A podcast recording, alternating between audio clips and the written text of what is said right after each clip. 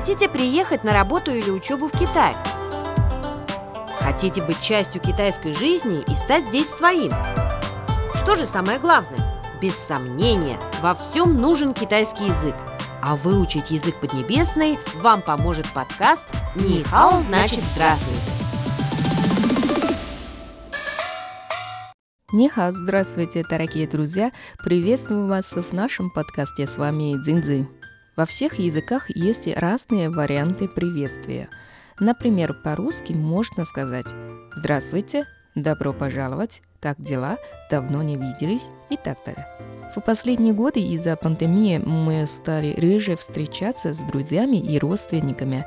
Теперь мы больше общаемся в виртуальном пространстве. Так что при встрече после долгой разлуки мы наверняка скажем «давно не виделись». А знаете ли вы, как сказать «давно не виделись» по-китайски?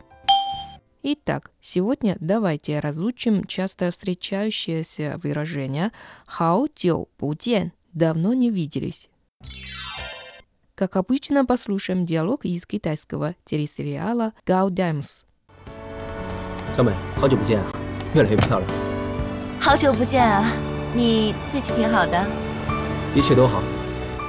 小美，好久不见啊，越来越漂亮了。小美，давно не виделись, ты все хорошеешь。好久不见啊，你最近挺好的。Давно не виделись, у тебя все в порядке в последнее время? 一切都好，все хорошо。 Выучить язык поднебесный вам поможет подкаст «Нихао значит здравствуйте». Давайте еще раз прослушаем этот отрывок.